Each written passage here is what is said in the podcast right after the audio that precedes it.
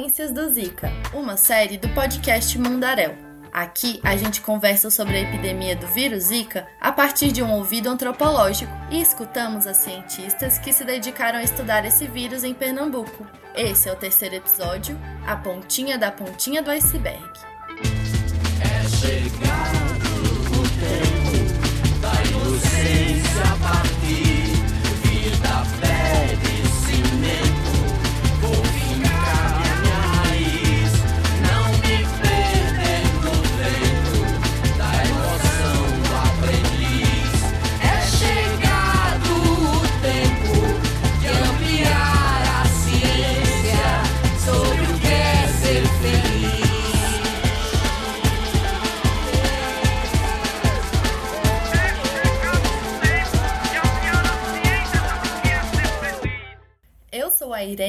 Planalto e nesse episódio recebemos a Laura Coutinho, estudante de graduação em antropologia na Universidade de Brasília. A Laura está pesquisando o entrelaçamento entre pesquisa e assistência, nesse contexto de epidemia do Zika vírus. Ah, eu adorei essa introdução toda chique. Hum, sua fofa. Você quer se apresentar mais um pouco pra gente? Então, como você disse, meu nome é Laura Coutinho. É, eu tô quase finalizando a graduação em antropologia aqui na UNB. É, eu sou uma mulher cis, me considero branca. Tenho cabelos castanhos, olhos castanhos, é, sou de classe média também e tenho 22 anos. É, bom, eu comecei a pesquisar sobre o Zika quando eu entrei no grupo de pesquisa. Isso foi mais ou menos na metade do ano passado. Então, em breve vai fazer um ano que eu tô nessa jornada. Nossa, que legal! E por que que você decidiu trabalhar com essa interação entre pesquisa e assistência? É, eu acho que para te falar sobre isso, é melhor a gente escutar um trechinho de uma entrevista com a Dulce Carvalho, que ela é uma neuropediatra, né? E ela trabalhou diretamente com a epidemia do Zika vírus em Recife. E ela foi entrevistada pela Soraya e pela Isadora é, em setembro de 2022 a Soraya Fleischer e a Isadora Vale. Elas estarão com a gente nos próximos episódios dessa temporada. E como tantas entrevistas que elas fizeram, essa também foi feita dentro de um consultório, num dia movimentado e barulhento do hospital. É, é interessante que a Dulce, ela tanto atendia as crianças que estavam apresentando microcefalia, como também ela fez é, parte de pesquisa sobre a síndrome congênita do, do Zika vírus, né? Posso dar o play? Eu for precisar de avaliação dessas crianças, aí você consegue ir lá no ambulatório, enfim, assim, tá, quantas são? Eu acho que vai vir umas 20 crianças, porque já tem quase isso que me falar. Tá bom. E aí quando a gente viu que o negócio era muito maior, que aquilo ali era a pontinha da pontinha do iceberg, né? Uhum. É, começaram a se mobilizar vários, vários centros, a gente começou a ver que era uma coisa nova e começou a atender e a investigar de forma ainda meio não planejada nem muito organizada e a Secretaria de Saúde já foi acionada, enfim. E aí começaram as, os, primeiros, os primeiros relatos, as primeiras pesquisas e aí já começou a suspeita com envolvimento com a Zika, enfim. Então, Irei, assim como a Dulce, muitos profissionais da saúde também atuaram na epidemia de Zika como pesquisadores. Né? Ao mesmo tempo que eles atendiam essas crianças na clínica, eles se propuseram a estudar a síndrome delas. É, você lembra da Mariana Leal, que ela apareceu no primeiro episódio, se não me engano? Eu tava até pensando nisso, porque essa história da Dulce parece muito com a da Mariana, né? Eu lembro que ela, a Mariana, né, também estava pesquisando normalmente como médico torrino, e aí começou a ser chamada para ver o caso das crianças e para fazer a avaliação auditiva delas, né? Sim, exatamente. E uma coisa que eu queria frisar aqui é que não foi uma coincidência, sabe? Porque, por um lado, o nascimento de muitas crianças com microcefalia começou a aparecer no final de 2015. Uhum. E, por outro, os primeiros profissionais que tiveram a percepção de que tinha alguma coisa errada foram justamente aqueles que tinham atendido as mães que tinham sido infectadas pelo vírus da Zika é, quando elas estavam grávidas, né? Ou então que estavam atendendo as crianças recém-nascidas que estavam apresentando algumas alterações sendo que dessas alterações a que mais tinha chamado a atenção era a microcefalia. É por isso que teve esse movimento das ciências do Zika se iniciarem nos serviços, como foram os casos da Mariana e da Dulce, né? E aí, pelo que a Dulce falou, né, parece que essa curiosidade, ou até um espanto, porque eu, eu imagino que tenha sido muito tenso, assim, você começar a ver isso tudo acontecendo dentro do consultório, na emergência que você trabalha, enfim. Mas parece que foi isso que instigou o início das pesquisas, né? Sim, as pesquisas, elas começaram ali na prática, né? Essa pontinha da pontinha do iceberg que a Dulce comenta foi o pontapé para começarem as pesquisas que a gente tanto tem falado aqui, né? E isso é muito importante porque a partir de então, essas duas categorias, vamos chamar assim, é, não se desgrudaram. Meio que a assistência a essas crianças e a pesquisa sobre essas crianças se misturaram e caminharam juntas. E isso, de certa forma, balançou e caracterizou as ciências pernambucanas, sabe? Apesar de ser uma prática relativamente comum, ela foi muito presente nesse contexto do Zika. E aí, é, isso trouxe também coisas positivas e coisas negativas, né?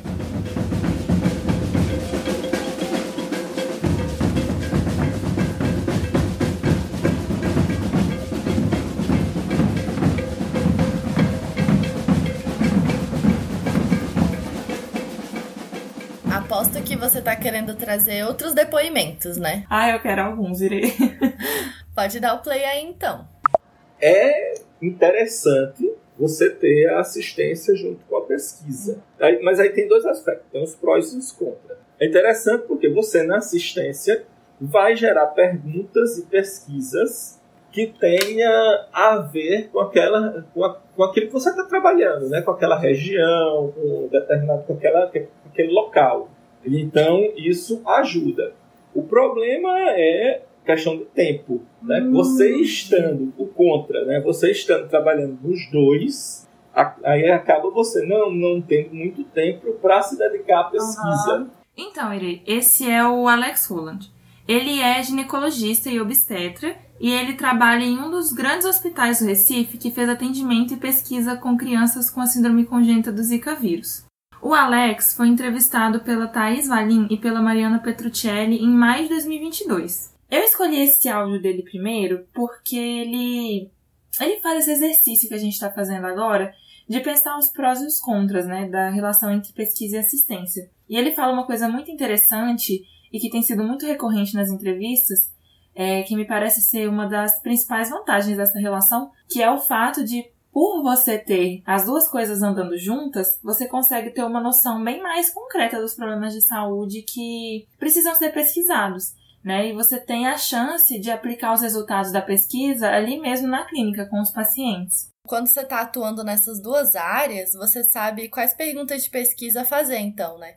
Isso, e também consegue ver, assim, na prática, as respostas daquelas perguntas que você está fazendo. Então, Laura, esse seria o primeiro pró, o primeiro ponto positivo? Sim, e, e, pensando no primeiro contra, né, em contraponto, eu diria que essa questão do tempo também tem aparecido frequentemente. Eu percebi que muitas pessoas consideram a falta de tempo um contra muito significativo nesse contexto. Até mesmo porque esses cientistas e esses clínicos, eles estão fazendo duas atividades ao mesmo tempo.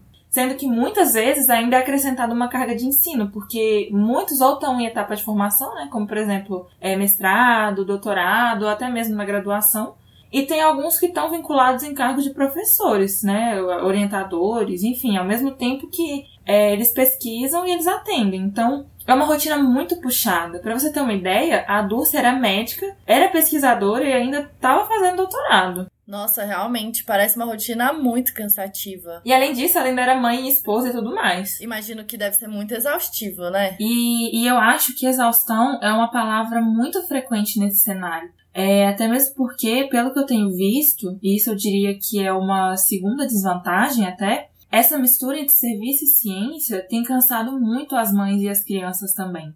Então, eu vou passar um trechinho de uma fala da Margarida Antunes, que ela é uma gastropediatra e ela foi também entrevistada pela Mariana Petruccelli e pela Thais Valim em 2022, que, que eu acho que vai ajudar a gente a ver isso um pouco melhor. Colhia o sangue no lugar, ia para o outro, colher sangue de novo, ia para o outro, colher sangue de é. novo. Fazia um teste que botava colírio no olhinho, né? Ia para outro lugar, então a gente meio cansou um pouco de ver isso, né? E eu acho que muitos pacientes não, não vão mais para os serviços, até deixam de ser assistidos, inclusive, que é uma reflexão, porque eles não querem ser sujeito de pesquisa, então eles deixam de ser acompanhados Uhum. para não estar participando da pesquisa. Então, houve, de certa forma, uma evasão dessas mães e dessas crianças da pesquisa e do serviço, né?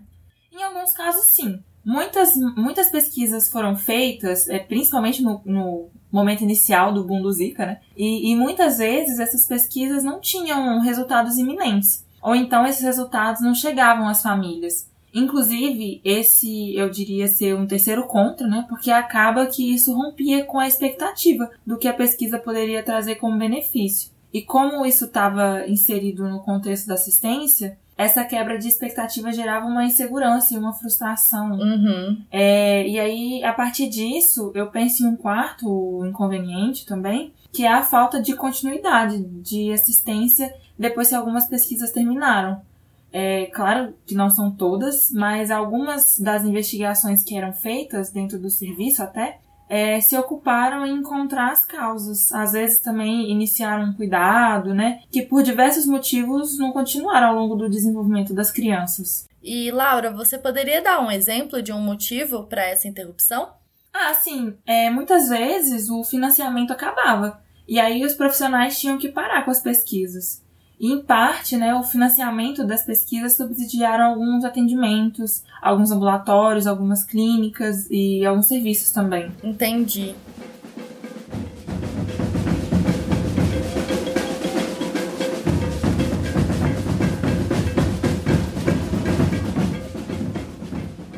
Mas apesar disso, essa relação entre pesquisa e assistência também tem mais algumas vantagens, né? Eu só falei uma, mas tem outras. Tipo quais? Assim, vamos escutar um trechinho da entrevista da Georgia de Paula, que foi conduzida em maio de 2022 pela Thaís e pela Mariana. É, no primeiro episódio da série, ela também estava dialogando com a gente. Eu não sei se você lembra. Eu lembro, sim. Então, e, e assim como a Margarida, ela também é gastropediatra. Ela atendeu muita criança com os efeitos do vírus Zika e na época ela estava fazendo o mestrado dela. É, Eu já peguei uma fase da pesquisa, na verdade, com elas, que elas já estavam começando a se abusar de serem pesquisadas, sabe? É, eu peguei no começo, quando as pesquisas surgiram, né? As mães gostavam e, inclusive, assim, de fato, foi uma forma de elas terem acesso a muitos serviços, né? Que elas não teriam facilmente, né? Você vê ah, não só os que eles diretamente precisavam, como fono, físio, né, toda a reabilitação, mas principalmente é, também outras, assim, um otorrino, que não é uma coisa fácil de marcar, enfim.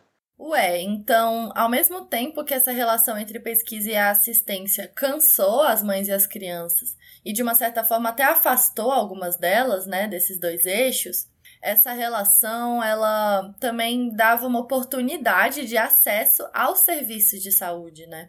Exatamente. E essa é uma outra grande vantagem, né, que foi muito comentada durante as entrevistas. Porque muitos profissionais contaram que, por eles estarem fazendo pesquisas clínicas, né, essas pessoas tinham acesso a uma quantidade de especialidades que elas não conseguiriam. Ou então que elas teriam muita dificuldade para conseguir é, diretamente ficando na fila do SUS. Então, elas tinham acesso facilitado e muitas vezes elas tinham também acesso a vários profissionais de uma vez só, né? Como era o caso dos mutirões, por exemplo, que eram dias específicos que vários profissionais diferentes se juntavam em um só lugar para atender as crianças e normalmente eles também coletavam dados para pesquisa. Mas enfim, tinha uma certa multidisciplinaridade no atendimento delas, né? O que também é visto como um ponto positivo para pelas famílias e pelos pesquisadores também. Afinal, é uma criança com muitas deficiências, né? Precisa do olhar de muitos tipos de profissionais de saúde. E essa seria então a segunda vantagem, né, Laura? Seria a segunda e a terceira, no caso, que seria a facilidade de acesso, a segunda, e a multidisciplinaridade do atendimento, a terceira. Ah, sim. E que outras vantagens a ciência levou para as famílias, Laura? Ah, além de ser mais fácil, tinha também a questão da frequência dos atendimentos, porque as consultas, quando elas eram associadas à pesquisa, elas aconteciam com uma constância muito maior. Muitas vezes as crianças voltavam de 15 em 15 dias, toda semana. Variava, né, com o tipo de pesquisa, mas eram de fato consultas mais periódicas do que em um atendimento convencional, vamos chamar assim.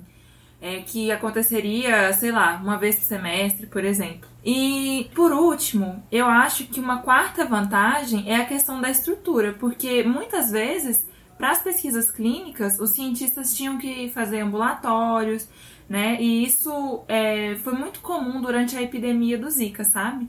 Muitos profissionais criaram ambulatórios para fazer as consultas, as coletas, para pesquisa, né? E isso acaba produzindo uma. Uma infraestrutura, né? Isso. Então, é como se a pesquisa, nesse contexto, ajudasse a estruturar uma rede de assistência? É exatamente isso. Acaba que essa dinâmica influenciou muito e mutuamente esses dois eixos, né? E eu acredito que realmente teve um impacto considerável na forma como as ciências pernambucanas foram sendo construídas naquela época, né? A partir da ciência do Zika. A descoberta do vírus lá dentro da clínica desencadeou uma relação muito interessante entre a pesquisa e a assistência na epidemia. Essas primeiras descobertas foram aquela pontinha da pontinha do iceberg que a Dulce falou, né? E depois muito mais foi sendo entendido. Sim, a, a ciência e o serviço, eles se entrelaçaram, né? E eles caminharam lado a lado. E pessoas como a Dulce, o Alex, a Georgia e a Margarida, é, eles atuaram e ganharam prestígio profissional a partir de ambos. E aí dá pra gente pensar que a ciência no Brasil não conseguiria acontecer se não fosse o serviço de saúde, se não fosse o SUS, né? Ao mesmo tempo em que a pesquisa ela se torna uma peça-chave para o desenvolvimento de técnicas, de protocolos e de estruturas para o atendimento. E nesse caminho, é, nessa construção, desconstrução e, e, reconstrução mútua, uma parte da ciência recifense se construiu como uma ciência assistente. E uma parte do atendimento se estabeleceu como uma assistência científica. Que bonito isso, Laura!